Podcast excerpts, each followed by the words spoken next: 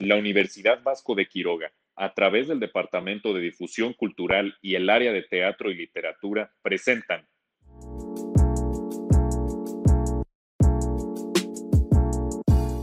¿Qué tal? Bienvenidos a este podcast de Fábula. Yo soy Jimena Ruiz y somos las criaturas UBAC, el representativo de teatro de la Universidad Vasco de Quiroga, donde les hablaremos de fábulas con temática de la vida silvestre. Pero no me encuentro sola aquí, estoy con mi amiguísimo Benjamín Estrada. ¿Cómo estás, Benji? Muy bien, Jimena, muchas gracias. ¿Cómo estás tú? Bien, bien, aquí esperando a cuántas moralejas nos van a quedar el día de hoy. Pues fíjate que el día de hoy está muy interesante. Tenemos cinco fábulas, como tú bien dijiste, con la temática de la vida silvestre. Y pues cada una de ellas tiene su propia moraleja, es una lección que aprender y estoy muy emocionado porque escuchemos el trabajo que hemos realizado con nuestros compañeros del representativo de teatro Criaturas UBAC. Así es, y bueno, entre, entre estas fábulas que estuve ahí leyendo y escuchando, hay algunas que ni siquiera conozco, pero hay otras muy conocidas como esta con la que arrancamos. Es, un clásico de clásicos, Benji. Por favor, hazme el honor. ¿Qué fábula toca ahorita? Estoy seguro de que a muchas personas cuando les mencionas la palabra fábula piensan en esta historia. Es tan clásico que lo tenemos pegado en nuestra cabeza y en nuestra mente. Estamos hablando de la liebre y la tortuga. La liebre y la tortuga.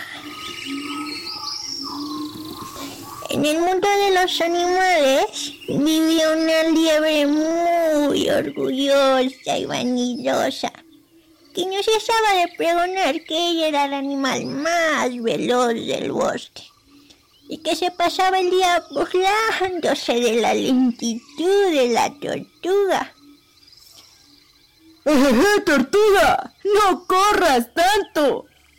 Decía la liebre riéndose de la tortuga. Un día a la tortuga se le ocurrió hacerle una inusual opuesta a la liebre. Liebre, vamos a hacer una carrera. Estoy segura de poder ganarte. ¿A mí? sí, sí. A ti. Pongamos nuestras apuestas y veamos quién gana la carrera. La liebre, muy engreída, aceptó la apuesta. Ay, Jimena, nada más de escuchar qué tan lento hablaba esa tortuga, me quedé yo con ganas de dormirme un buen rato. Yo creo que yo también, pero... Eso fue un muy buen trabajo de nuestra compañera Lulu Muñoz de la Escuela de Nutrición. como decíamos, un clásico de clásicos. Y bueno, qué mal lo que le pasó a nuestra amiga la liebre, pero pues eso pasa cuando uno se confía, ¿no te parece? Sí, definitivamente eso pasa. Pero si hablamos de confianza, pues la siguiente fábula, también muy conocida y que habla de esto exactamente que tú acabas de tocar, que se llama La cigarra y la hormiga. No les contamos más, mejor. vamos a escuchar de qué se trata. La hormiga la cigarra, hello. Durante todo un verano, una cigarra se dedicó a cantar y a jugar sin preocuparse por nada. Un día vio pasar a una hormiga con un enorme grano de trigo para almacenarlo en su hormiguero. La cigarra, no contenta con cantar y jugar, decidió burlarse de la hormiga. O sea, güey, qué oso con lo aburrida, ¿eh? Deja de trabajar y mejor dedícate a disfrutar. Bueno, o sea, si sabes lo que es disfrutar, ¿no? Estoy guardando provisiones para cuando llegue el invierno. Te aconsejo que hagas lo mismo. O sea, de que yo no voy a preocuparme por nada. ¡Qué pereza! Tengo todo lo que necesito y no estoy para hacer trabajitos. Enfócate. Y continuó cantando y jugando. El invierno no tardó en llegar y la cigarra no encontraba comida por ningún lado. Desesperada, fue a tocar la puerta de la hormiga y le pidió algo de comer. Hello, está haciendo frío, ¿no? Ah, bueno, whatever. Ah, vengo a checar si tendrás algo extra para comer. ¿Qué hiciste tú en el verano mientras yo trabajaba? O sea, ¿real me estás preguntando eso mientras me estoy muriendo de frío? Pues nada, cantando y jugando, pero qué poca. Está haciendo frío súper cañón. Pues si cantabas y jugabas en verano, sigue cantando y jugando en el invierno. Lo siento mucho. Dicho esto, cerró la puerta. La cigarra aprendió a no burlarse de los demás y a trabajar con disciplina. O sea, tengo que decir esto, ¿sí? Ok, ok, ok. Hello, oh, bueno, pues vengo con la moraleja y para disfrutar, primero tienes que trabajar. Así está perfecto, ¿no? Va. Mil gracias. Nos vemos. Besitos. Pero qué fábula tan clásica nos acaba de contar Valeria Narváez, que estudia Derecho en la Universidad Vasco de Quiroga. Pero bueno, o sea, aunque la volvamos a escuchar, algo te tuvo que haber dejado, Benji, ¿o no? Mira, yo me quedo con el hecho de que me parece que todos los estudiantes de clases en línea nos podemos identificar con eso de querer estar haciendo otras cosas y dejar las tareas y los trabajos para el final. Y ya cuando no tenemos oportunidad de poder empezarla a hacer con tiempo y con, y con paciencia, ahí estamos eh, queriendo que los demás nos lo pasen, ¿no? Eh, sí, definitivamente. Pero bueno, o sea, ahorita hemos hablado de mucha confianza. A ver, por favor, dime, ¿de qué va a tratar la siguiente fábula? Porque por ahí algo hay de eso. Bueno, si hablamos de, confianza, también podemos eh, imaginarnos que vamos a llegar al otro extremo, que sería el extremo de ser muy presumido y de ser muy vanidoso. Ah, vamos a escuchar esta fábula titulada La Garza Real. No digo más. Eh, ¿Qué te parece si la ponemos? Vamos.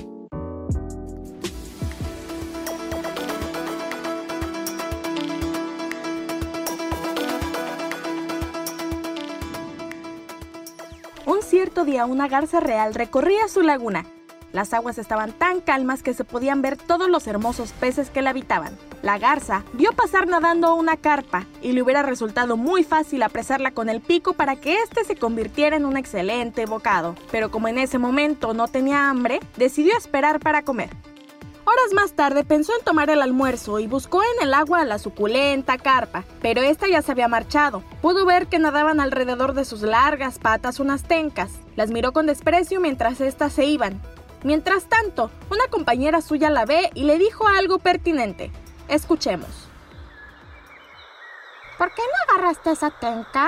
Se veía deliciosa. La verdad es que es mi pez favorito por ese sabor terroso que tiene. Aunque si se me cruza un cardumen de charales, mmm, no dudo en darme un buen festín.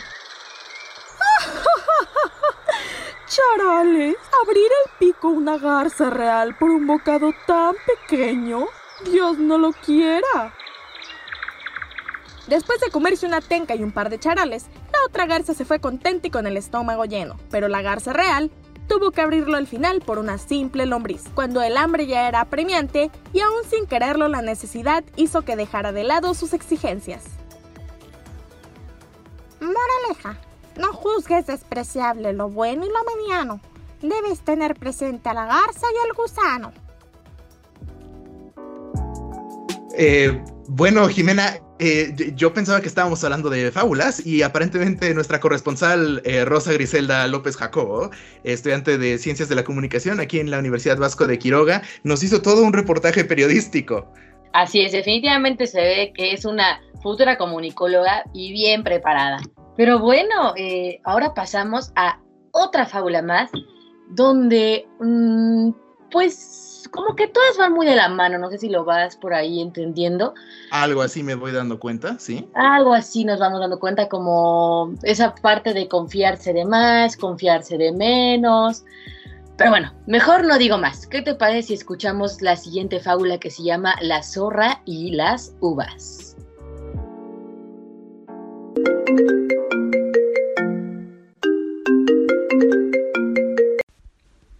Bueno.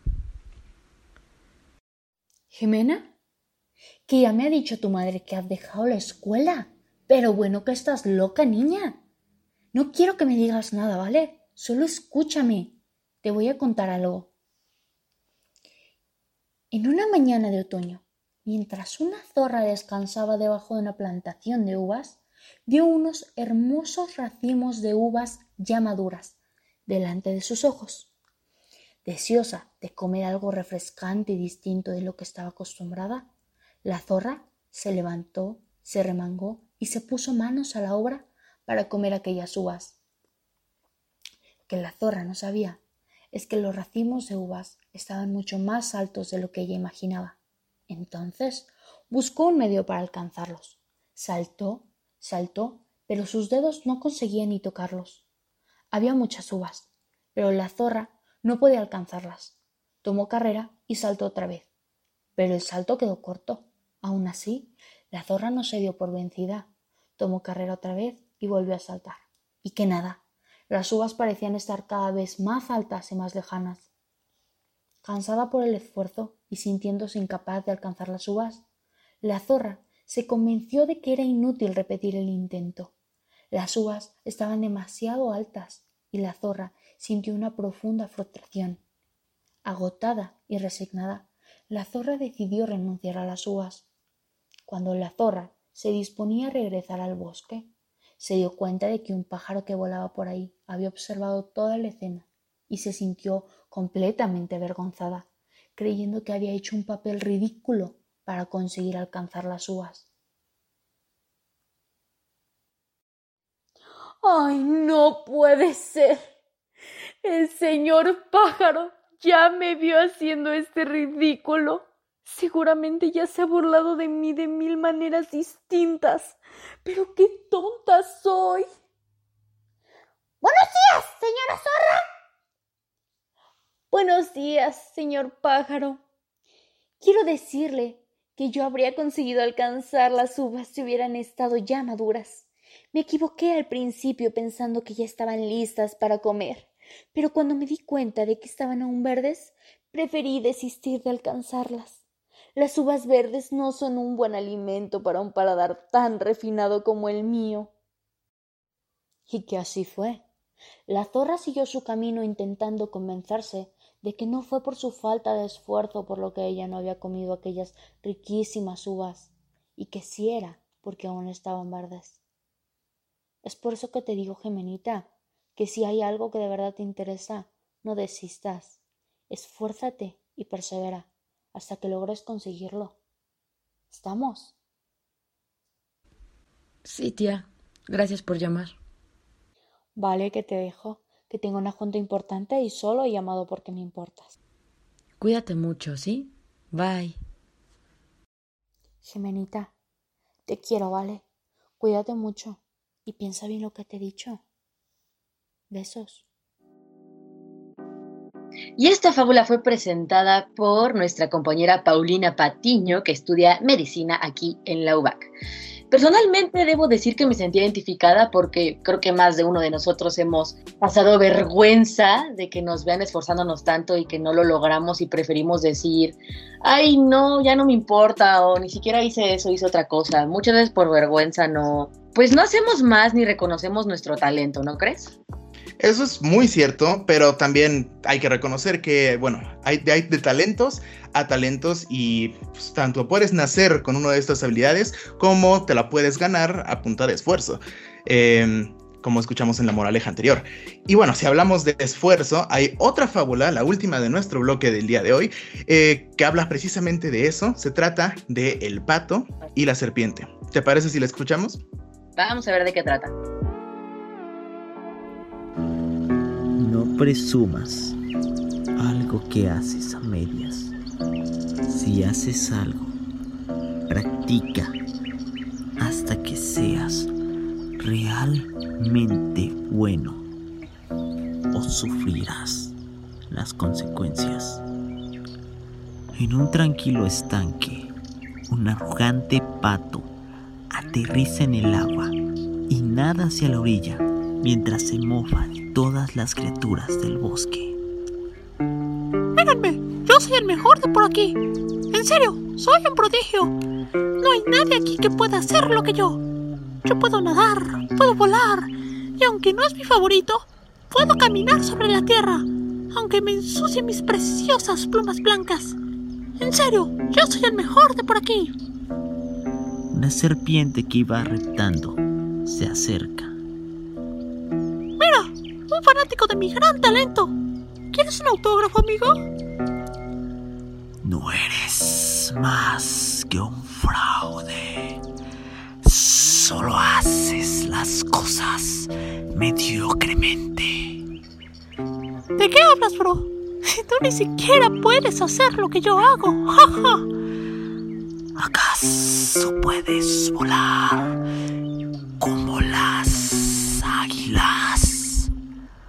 Ah, no, pero...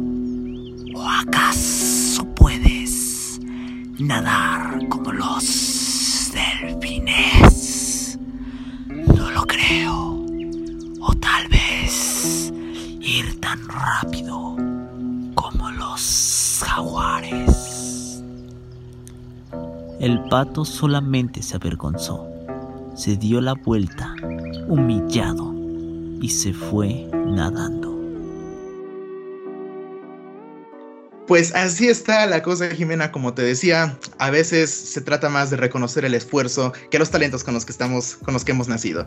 Eh, ese fue nuestro compañero Manuel Castro de eh, la carrera de Ciencias de la Comunicación. ¿Qué te pareció? Muy bueno, ¿eh? Otro comunicólogo que se ve ahí en, proceso potencial, tiene potencial. Pero bueno, eh, aquí terminamos estas fábulas de vida silvestre. Esperamos les haya dejado una muy buena moraleja que haya conectado con algo que les esté pasando en este momento y les dé el punch, el impulso para que se atrevan a hacer o dejar de hacer algo que necesitan. O tal vez pueden haber aprendido que aparentemente los animales son muy presumidos y, y se odian entre ellos. Digo, también puede ser, ¿no? Sí, puede ser, se vale totalmente.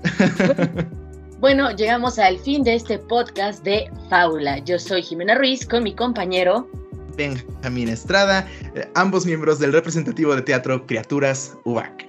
Hasta la próxima.